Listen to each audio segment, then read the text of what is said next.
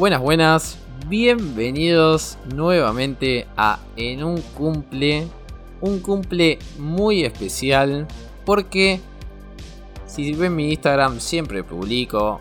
Superamos los 500, superamos los 600. Ahora superamos los 700, las 700 escuchas, mejor dicho. Y no solamente eso, sino que he recibido una información muy alegre y que este podcast, esta, esta cosa rara, esta humildad que estoy haciendo desde mi casa, llegó a estar en el puesto 7 de categoría de hobbies. Y la verdad que eso es parte de todos los que estuvieron aquí y de todos los que han escuchado esta cosa rara, como ya dije. Pero no quiero hacer un podcast emotivo porque ya estamos, viste, para que me pongan la música de Tinelli de fondo. Sino que hoy tenemos un programa. Yo te diría que vayas a agarrar el cuadernito. Porque si ya tomaste apuntes en algún que otro podcast pasado, me parece que hoy te vas a ir con una data. Pero con una data de la puta madre, podríamos decir. O de la yuta madre, mejor dicho, porque ya mi invitada me va a cagar a pedos por haber dicho de la puta madre. Y la voy a pasar a invitar. Es abogada penalista y laboralista. O sea, no la alcanzó solamente con una rama. Ella va por todo. Es una gran amiga, además de eso. Es una. Yo, para mí, es una nerd. Esto ya me lo va a estar confirmando ella. También es una workaholic porque creo que no conozco a nadie que trabaje como trabaja Borne, pero realmente lo digo. Pero vos siempre que la ves, siempre que la saludas, la mina siempre con una sonrisa. Siempre, ¿qué haces? ¿Cómo andás? ¿Todo bien? A no ser que esté mal humor, ya vamos a estar hablando de eso. Pero voy a ir directamente a presentarla a mi querida Orne, Ornela Cotone. ¿Cómo va Orne? Buenas, bueno, qué vergüenza, me sonrojo, no se ve, pero estoy un poco sonrojada por toda la presentación. Eh, muy real la parte del huercajolismo, sobre todo, que pesa sobre, sobre mis espaldas. Pero antes que nada, un honor estar compartiendo con vos este programa. Eh, justo este programa estamos festejando el puesto 7 y eh, los 700 follower, se dice.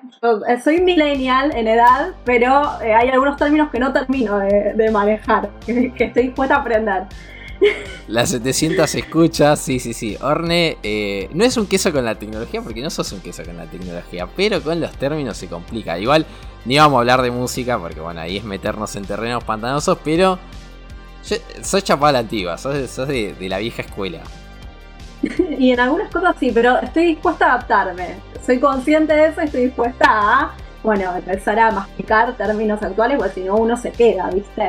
Pero bueno, felicitaciones y un honor estar compartiendo con vos este especial programa de celebración de algo con el 7. Pasa ahí, ¿no? Hay que hacer algo con el número 7. eh, no sé cuál es el 7 en la, en la quiniela o en el bingo, no sé ni cómo carajo se dice. Nunca jugué a eso por suerte. Pero recién estaba diciendo que siempre estás de buenas. Pero sos una persona que cuando estás de malas. Yo, yo la conozco a Orne. No me quisiera cruzar de Orne cuando estás a malas. ¿Vos percibís lo mismo o decís, che, no soy tan jodida? No soy tan jodida, parezco. O sea, mis caras de culo, mis caras de culo te la regalo. Tengo que estar de muy mal humor para bancarte una cara de culo, pero sobre todo trato de no mezclar. Soy muy consciente de que si tuvo un mal día y me cruzo con una persona que no tuvo nada que ver, no tiene por qué fumarse el mal humor, me pasaría a mí en el caso de, la persona que tengo enfrente. Eh, así que tenés que igual, tengo el umbral de tolerancia bastante alto. Vos para que yo te clave una cara de culo, tenés que haberla remado, remado, remado, remado y eh, provocar un enojo eh, que se va a ver probablemente reflejado en primer lugar en mi cara. Si vos seguís forcejeando, forcejeando, forcejeando, bueno, ahí agárrate. Sí, sí, sí, sí, total, totalmente. Pero igual, cuando, cuando te enojas, tipo, ¿el enojo dura? O, es algo que decís, bueno, me encasco con vos, te puteo un rato, no sé, una o dos horas y después se me pasa? Porque vos tenés pinta de que cuando te enojas, medio que la tenés que remar en serio. Y sí, la tenés que remar en serio. La verdad que, que me tenés bastante caracterizada. Yo tengo un problema que se nota, lo está notando todo el mundo que está escuchando este podcast, que es el ceseo. Entonces quizás la manera de, rebatir ese enojo, en causar ese enojo, eh, queda un poco light, ¿no? porque engaña un poco esto del ceseo, que probablemente la respuesta sea dulce, ¿no? Que es lo que ocasiona el hablar con la Z. Pero eh, no, después de que uno descarga, eh, trato de dejar ir. Sí quedó una marquita ahí, quedó una marquita que no hay que olvidar para que no vuelva a suceder. Pero eh, hay que dejar ir porque si no, cuerpo flojo, cuerpo flojo y va a seguir. Uf, ni olvido ni perdón, dicen por ahí. Yo no me quisiera dejar ni una mínima cicatriz ahí. Pero eh, yo ahí contamos un poco de la historia. La conocí a Orne claramente en la facultad. Ya todo el mundo ahí sabe por dónde me rodeo. Y justamente la conocí a Orne en un momento muy álgido justamente de, la lucha por los derechos de la mujer, que fue justamente lo que sucedió eh, con el derecho al aborto, por suerte conquistado a finales del año pasado, pero que Orne es como que yo la escuché, viste, intervenir en una comisión de mujeres, pero ya hace, no sé, 500 años, ¿me entendés? O sea, así, a ese nivel. Y además, extiendo ahí la biografía de que Orne es docente de la Facu directamente voy a ir claramente aclarando, docente de, penal, de penal y laboral, o sea, en todas está ella. Em, y preguntarte ahí, porque en ese, en ese punto somos, eh, en cierto punto, un poco colegas. Y ahí la pregunta es, relacionando con lo que estábamos hablando recién, Orne, ¿cómo es dando clases? ¿Se enoja Orne dando clases? ¿Es mala o es muy pro alumno? Bueno, ver, un, poco colegas, no, somos re colegas eh, en eso. Eh, y en muchas cosas más, obviamente. Pero um, tiene que ver eh, lo que, con lo del enojo. no soy tan terrible tampoco, creo que muy poca gente me ha visto enojada. Pero en el ámbito de, de las clases o, quizás el tema del enojo se relaciona más con que soy una mina muy pasional. Me pasa eso. Me, enoja quizás lo que me puede provocar un gran enojo es la injusticia, por ejemplo, eh, justamente porque me, tomo compasión defender mis convicciones, ¿no? Eh, y defender lo colectivo. Y en el ámbito del aula, no, no me enojo. Eh, soy muy paciente con esto. Yo te decía que, soy muy tolerante ante todo en general, me considero así. Eh, pero no, lo, del aula lo hago con pasión y lo hago con vocación y, me encanta y lo, veo como una cuestión de aprendizaje constante porque uno aprende de, los comentarios que, te hacen los estudiantes. Así que, no, ahí, ahí soy, soy pro, aprendizaje, no sé si significa pro alumno. Pro aprendizaje. Sí, sí, sí. acá igual te vas a escudar porque, bueno, nosotros tenemos gente en común que cursó con Orne y que tipo tiró como... No sabéis la cantidad de trabajo práctico que dan en esa comisión o una cosa así. O sea... Bueno, yo no voy a hacer... Eso no es No me voy a hacer cargo. yo no me voy a hacer cargo. Las directivas las ponen eh, nuestros jefes en el ámbito académico. Pero nada, el tema es que, sí, el trabajo práctico sirve, porque nosotros estudiamos una carrera que, está muy abstracta de la realidad, ¿no? Que tiene que ver con la propia concepción del derecho. De, que es algo que va por fuera de la política, de que trata de, crear un velo sobre la estructura social que, vivimos y que, padecemos en algún punto. Y esa misma lógica se expresa en el ámbito académico y en la hora de, dar clases, me parece. No sé cómo, cómo la ves vos eh, en, tu tarea docente, entonces, el hecho de tener un trabajo práctico, depende, bueno, el carácter de ese trabajo práctico es una manera de llevar ese conocimiento teórico a, la aplicación no concreta, eh, que te permite, bueno, vislumbrar eh, esta estructura, ¿no? Esta, esta cuestión que, hay atrás, ¿no? De, de, lo que aprendemos, de lo que nos venden, ¿no? Como algo cerrado, íntegro, puro, ¿no? Sí, sí, sí, sí, totalmente. Sobre todo imagínate, Orne, que, nosotros hablamos mucho de esta cuestión de, un libro que el que no sabe, el que no estudió nunca Derecho, un libro de como el Mick Jagger de Derecho que se llama Kelsen, se llama Teoría Pura del Derecho, que ojalá nunca se lo encuentren en su vida, ojalá nunca tengan que leer a esa persona tan horrible que escribió ese pedazo de porquería. Pero bueno, nos toca enseñar eso porque nada, es importante y también para reflejar justamente por qué no estamos de acuerdo con el, con el muchacho Kelsen. Pero ahí hablaba la Orne derecho y ya directamente lo vamos a relacionar con el tema del día. Va, con el tema del día no, con el tema un poco del podcast que yo la escuché muchas veces e incluso eh, compartimos con Orne muchos espacios donde se debatía sobre prostitución. Prostitución que ahora ha salido un poco más el tema a la luz, con ya digamos que no está tan en el ámbito oscuro, en la oscuridad, ese, ese tema que nadie elegía debatir, sino que ya hay distintas ponencias, incluso en la facultad, y ahí es donde digo que participé justamente con Orne en la escucha, porque yo la verdad me dediqué a escuchar, pero acá yo creo que, yo le digo que es un especialista, Orne no se quiere hacer cargo, pero realmente cuando yo le escuché hablar, mi cuaderno se llenó un montón de apuntes y no sé cómo hacer como la introducción, tengo que ser sinceros con ustedes. Pero sigue siendo como un tema, no digamos un poco resistido porque se abrió un poco más, pero es como que no está en todas las charlas, ¿no, Orne? No, no, es verdad lo que decís. Me parece que, últimamente, en el último tiempo, eh, reflotó la temática de, la prostitución en sí como tal.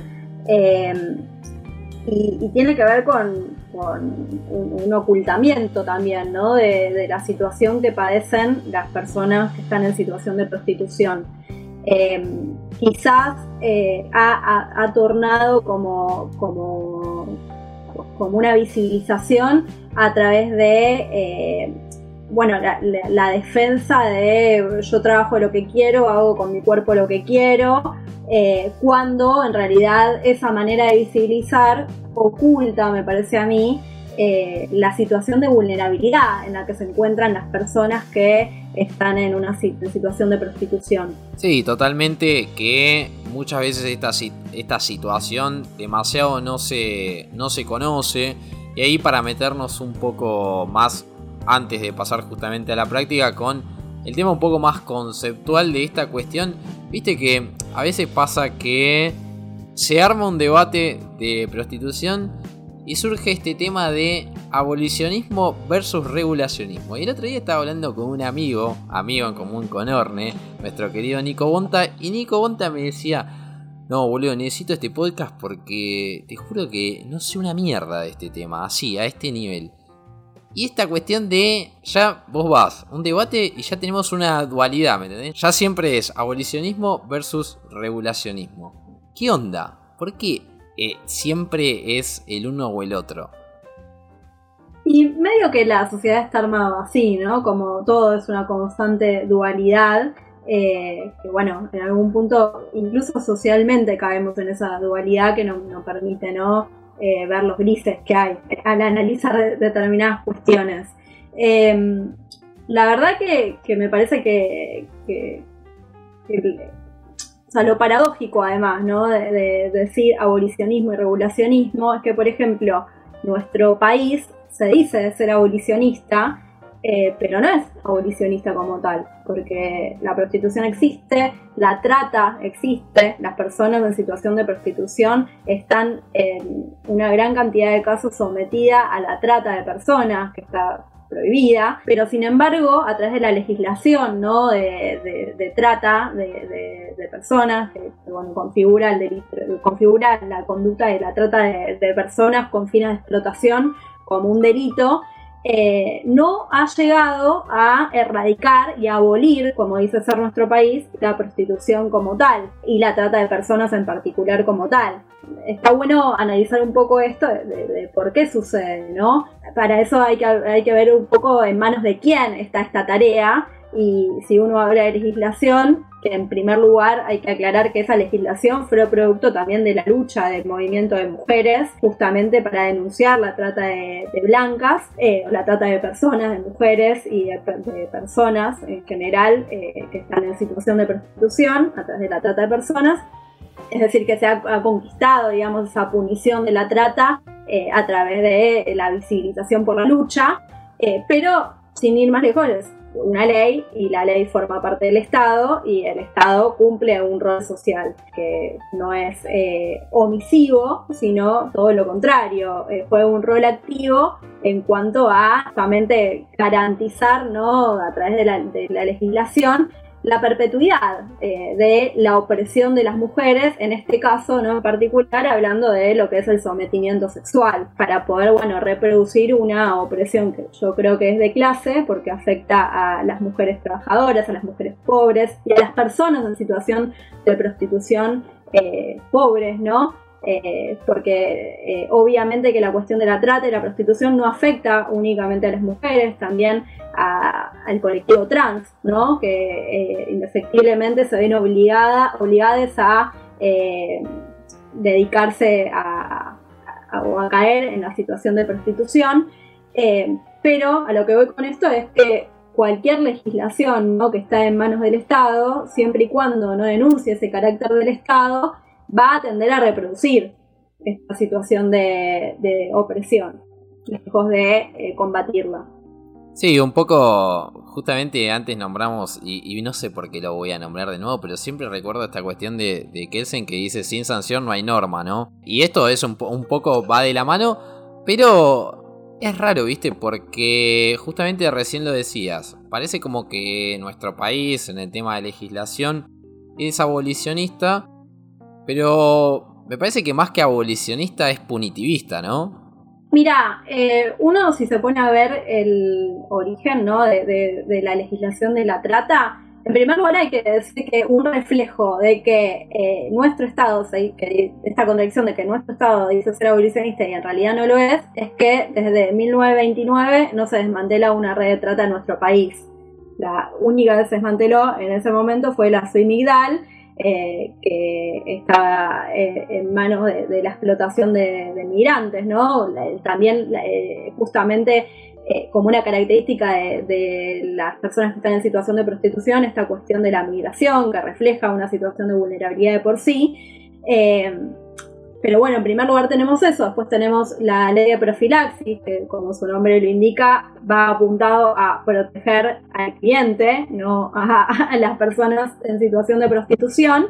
Eh, y a partir de eso, de la, de la sanción de la ley de profilaxis, muchas, eh, muchos códigos eh, o muchas provincias la han desconocido y no eh, y hoy en día también se encuentran vigentes en, distintas provincias códigos contravencionales que apuntan a criminalizar la, prostitución. Y creo que tiene que ver con, lo que vos decías eh, un poco. Y si uno va al origen de esa criminalización de las mujeres, bueno, tenemos que irnos al momento de la acumulación originaria en que las mujeres eh, son relegadas, ¿no? Socialmente, en realidad mucho antes son relegadas socialmente eh, a partir del surgimiento del Estado, pero en particular eh, en esta transición al capitalismo, la mujer que ocupaba otro lugar social es corrida de ese lugar y en la configuración del modelo capitalista actual se configura una doble presión de la mujer trabajadora como mujer en el sí totalmente. Creo que eh, ahí, claramente vamos a hacer la, recomendación de que hay un libro con Orne que leímos un poco en común, que es este libro Calibán y la, y la bruja de Silvia Federici, que contextualiza justamente todo, toda esta situación que existía con las mujeres en, en, la época de acumulación originaria, entre los 1500, 1600, 1700, donde se iba conformando justamente el sistema capitalista y donde, eh, bueno, ahí Ferici le pone nombre y apellido a la cuestión, que justamente eran justamente estas brujas.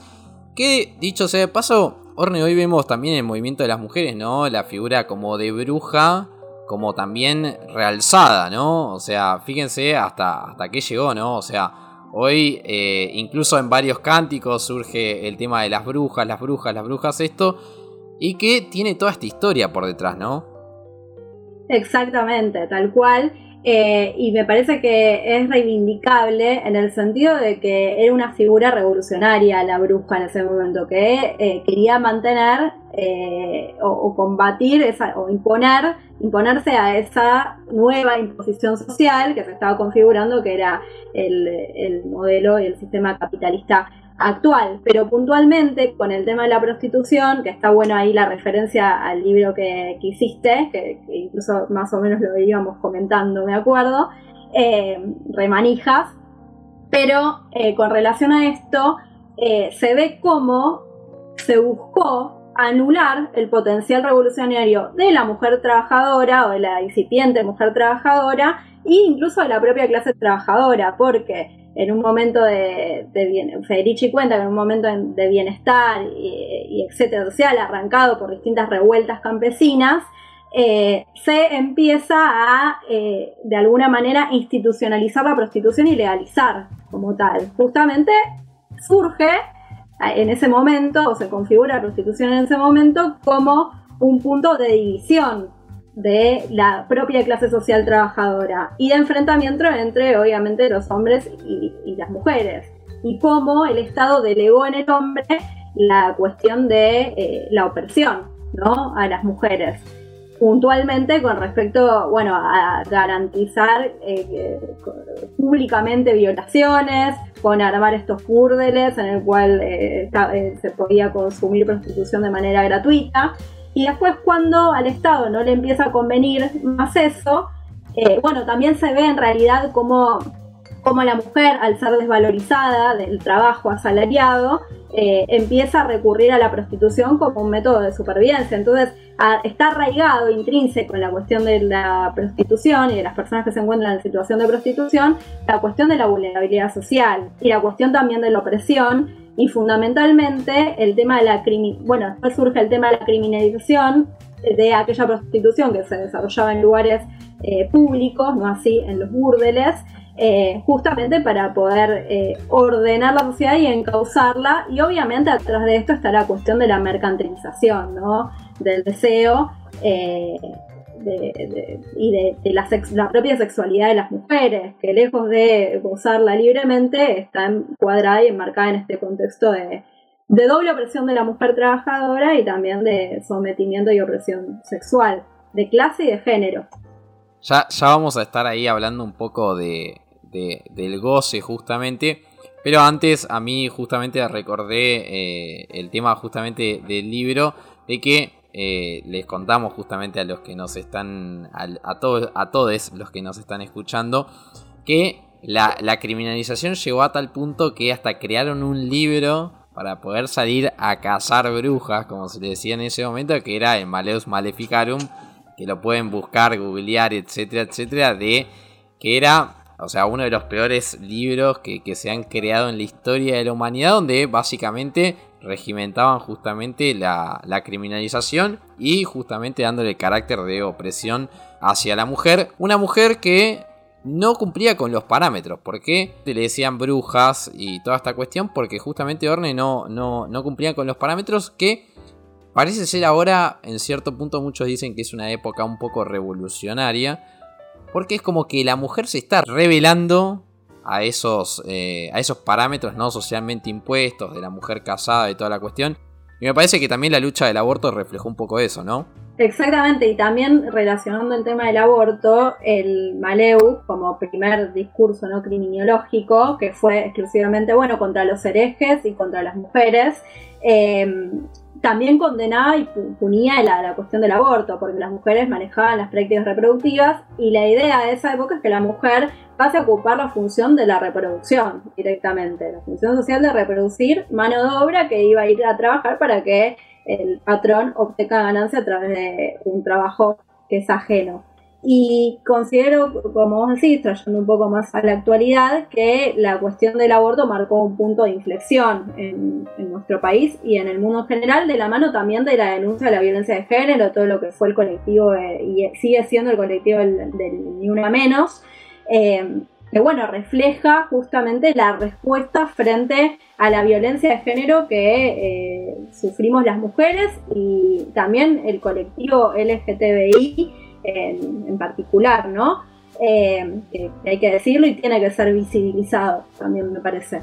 Eh, pero en este sentido me parece que, sí, que estamos ante un, momento, me parece, de, replantearnos ¿no? las posiciones sociales, que esto no es nuevo, que no empezó con el aborto, que viene desde hace un tiempito, pero sí lo del aborto configuró y, fue tan grande que hasta eh, logramos arrancárselo al Estado eh, el, año pasado, ¿no? después de una lucha inmensa desde hace muchos, muchos, muchos años. Y en este sentido, eh, me parece positivo que estemos eh, replanteándonos los lugares sociales que, están, que ocupamos ¿no? las mujeres, que está eh, convulsionando absolutamente todos los sectores ¿no? de, de, la sociedad, desde el lugar de estudio, el lugar de trabajo, desde las calles.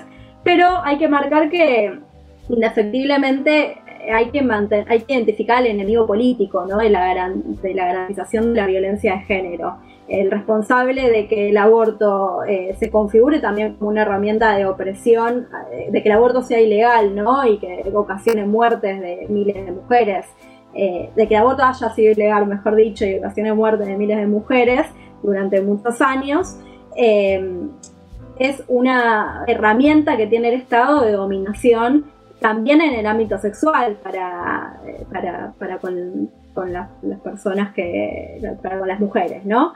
Eh, que las mujeres eh, sufran, violencia, sufran violencia de género eh, y que el Estado absolutamente se lave las manos, no justamente con un carácter omisivo, sino activo, activamente se lave las manos, porque activamente le conviene que la mujer esté oprimida, también en el marco de, la, de, cómo se configura la familia, ¿no? como institución que permite ese lugar que ocupa la mujer y ese lugar de opresión.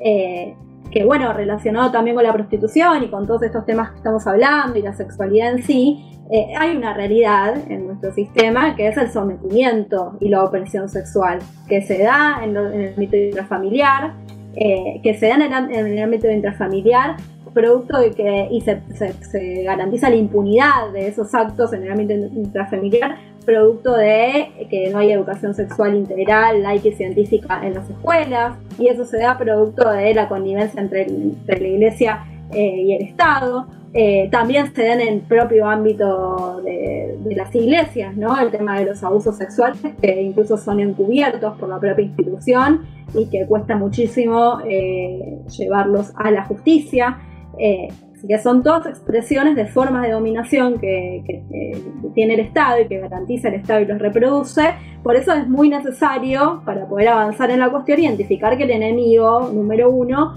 es el Estado, es el, que, garante de la violencia de género.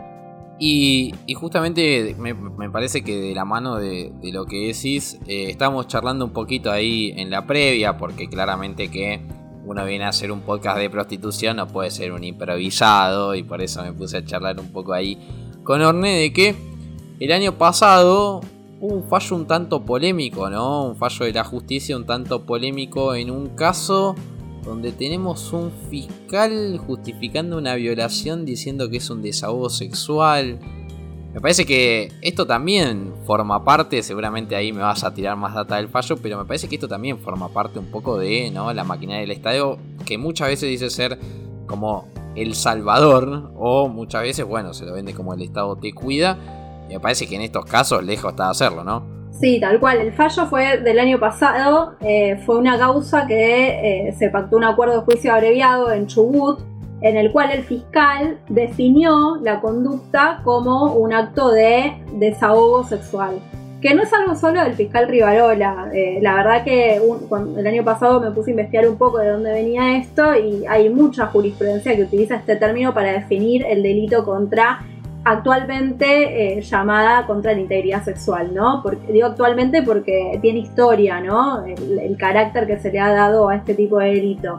En primer lugar, surgió como un delito contra el honor. De hecho, eh, con relación a la prostitución, si una mujer eh, que sufría prostitución era abusada sexualmente, como no se trataba de una mujer honesta, eh, no, esa conducta no era penada, porque vos tenías que ser una mujer honesta para poder ser eh, eh, para poder garantizar el derecho que, tienen las víctimas ¿no? a un resultado de la justicia acorde al sistema penal que nosotros tenemos hoy en día.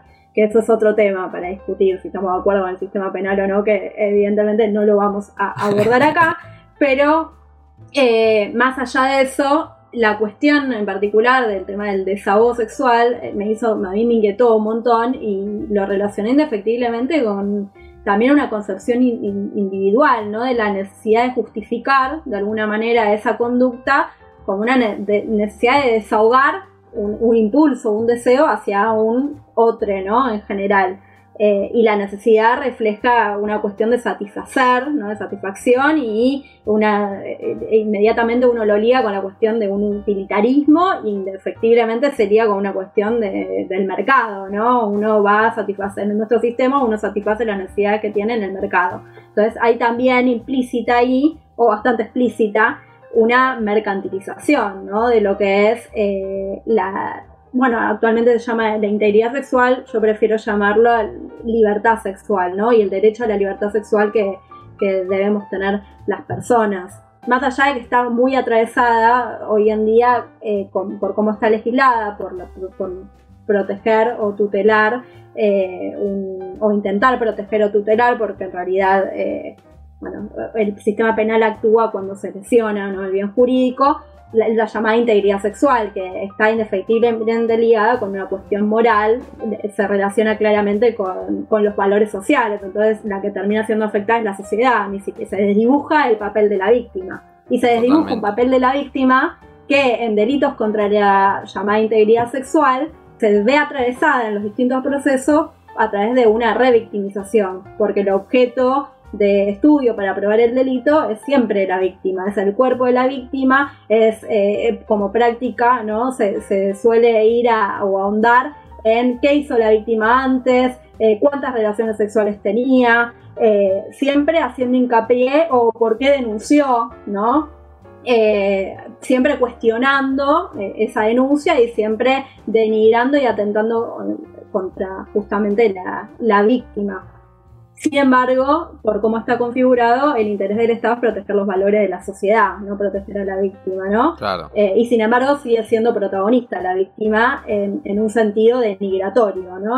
o sea, es atravesada, es vuelta, eh, es nuevamente atacada en un proceso eh, la víctima, que refleja también la cuestión de generar trabas en torno a, en, en lo que es un proceso, ¿no? En torno también a a garantizar y reproducir esta misma opresión de la cual estamos hablando.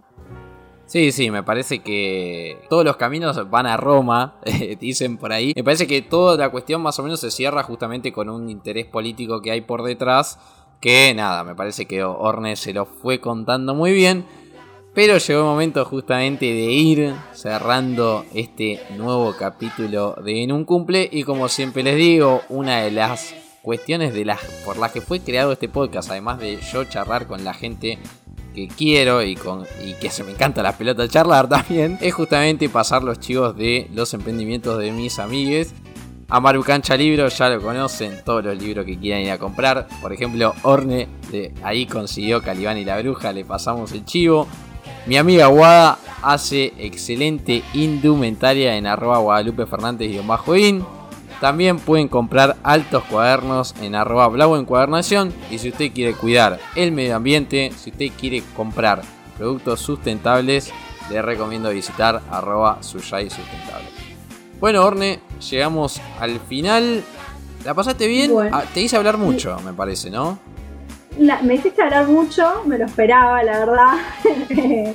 Pero eh, me gusta hablar mucho, capaz no, me, no me controlé, perdón. Eh, pero eh, lo que iba a decir es que uno, no, un orgullo haber estado en este programa. hablando de prostitución, bueno, yo cito a Zulma Lobato, que se ha visto sometida o, ha caído también en la prostitución, tratándose de una persona trans.